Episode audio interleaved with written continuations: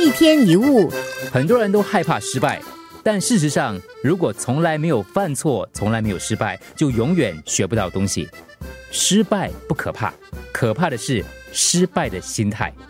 有人问激励讲师：“老师，你教人如何成功？可是如果你自己失败，别人还会听你的吗？”老师说：“难道我们只能从成功当中学习，不能从失败当中学习吗？”从一个人如何面对失败，大概就可以看得出来他未来成功的机会有多大。大家都知道爱迪生，他一共经历了一千九百九十九次的失败，才成功的发明电灯。有人就问他：“哦，你是否打算尝试第两千次失败啊？”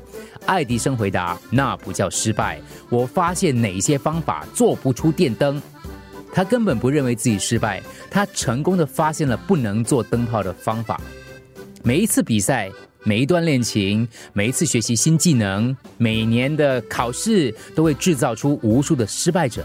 如果经不起失败，或者是失败之后就放弃，这才是最可怕的。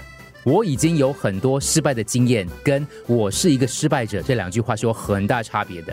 人的一生本来就不可能事事平顺，所以有远见的父母不要一味的呵护你的孩子，替他们挡风遮雨，而是应该培养孩子承受挫折的能力。并不是要孩子不犯错，而是协助孩子了解，可以从错误当中学习。那如果你失败很多次，也不要沮丧，因为即使再成功的人也一样，在进入正确的门之前，我们每个人都必须去敲很多次门。事情就是这样，你会一再跌倒，但你必须一再的站起来。等到大门打开了，你将发现这一切都是值得的。一天一物。